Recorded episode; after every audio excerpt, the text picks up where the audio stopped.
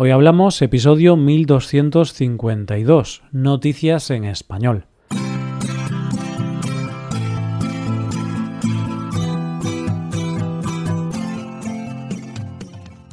Bienvenido a Hoy Hablamos, el podcast para aprender español cada día. ¿Quieres llevar tu español al siguiente nivel? ¿Quieres mejorar tu gramática y enriquecer tu vocabulario?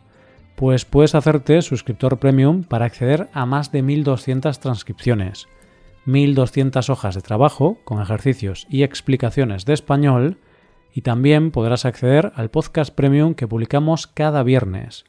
Ya hay más de 110 episodios exclusivos disponibles. Hazte suscriptor premium en nuestra web hoyhablamos.com. Hola, oyente, ¿cómo estás? Estamos en la cuenta atrás para Nochebuena. Y ahora solo hay dos clases de personas, las que lo tienen todo preparado y las que no. ¿A qué grupo perteneces tú?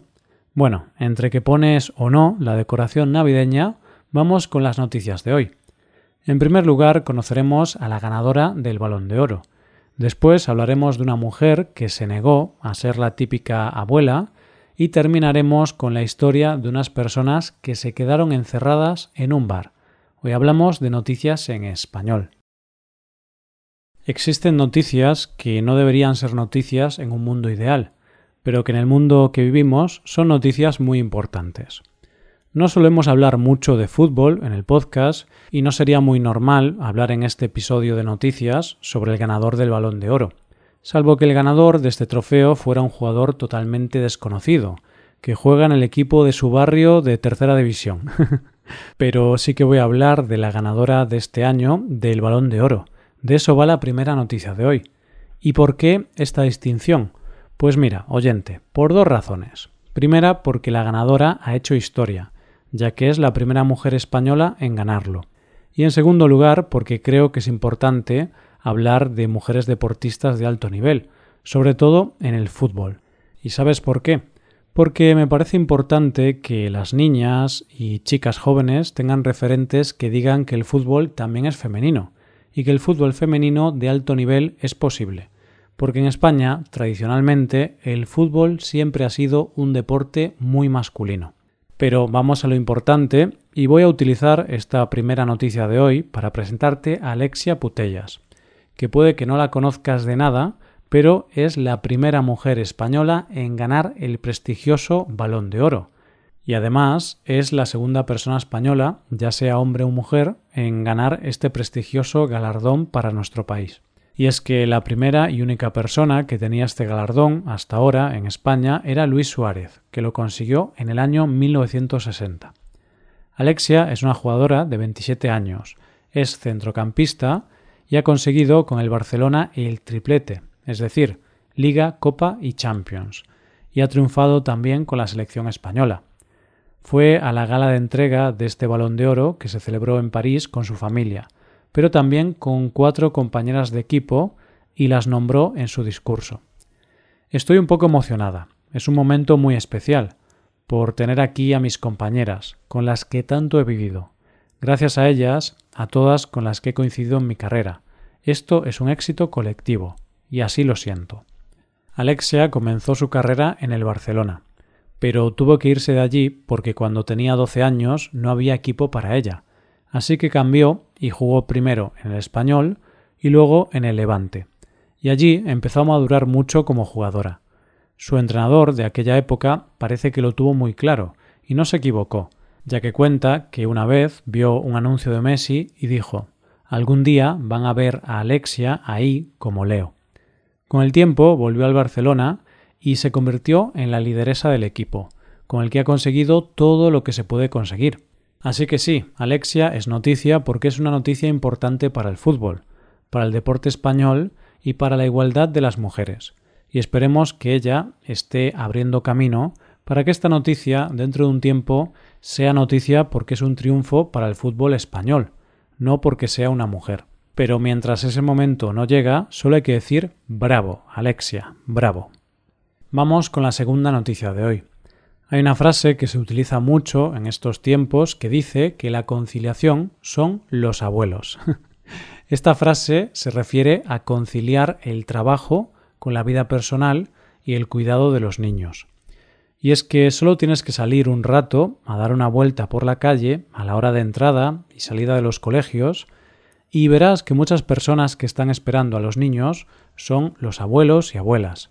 Hay muchas familias que sobreentienden que son los abuelos quienes van a cuidar de sus hijos en estos tiempos en los que conciliar es complicado. Pues bien, hay que tener cuidado con esto de sobreentender algo sin haberlo consultado, porque puede pasar algo parecido a lo que pasó en nuestra segunda noticia de hoy. Nuestra protagonista se llama Josefa Feitosa, yo para los amigos. Es una abuela brasileña que una vez que se jubiló decidió cumplir sus sueños. Y es que yo, como la mayoría de las personas, ha trabajado muy duro a lo largo de su vida. Y así, cuando se jubiló, con 60 años, después de haber estado trabajando toda la vida como funcionaria de prisiones, decidió que iba a vender todo lo que tenía y se iba a dedicar a recorrer el mundo viajando. Fíjate si se lo tomó en serio que en un año recorrió sitios tan dispares y lejanos como el sudeste asiático y Europa. Y tal es su empeño en viajar que se ha convertido en toda una influencer de viajes, y en sus redes sociales, concretamente en su perfil de Instagram, acumula más de 13.000 seguidores, cosa complicada para una mujer de su edad. Es toda una estrella mediática y un ejemplo para demostrar que las influencers no tienen que ser todas jóvenes, sino que una mujer como yo tiene mucho que ofrecer y que enseñar, que en eso debería consistir ser influencer.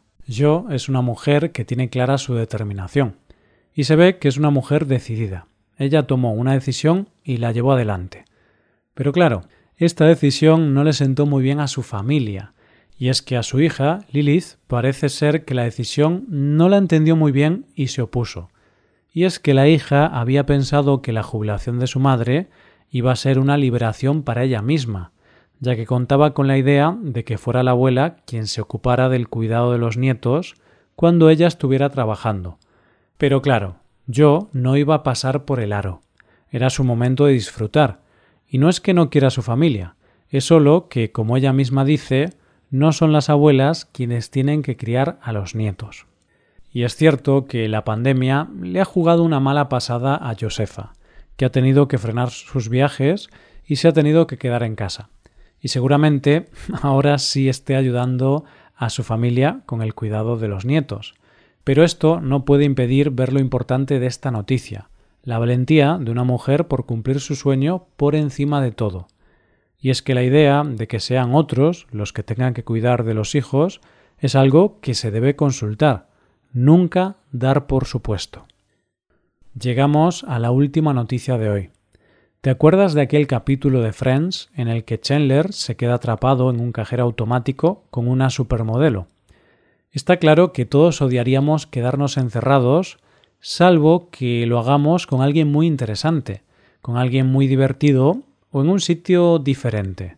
Y eso es lo que les ha pasado a los protagonistas de nuestra última noticia de hoy.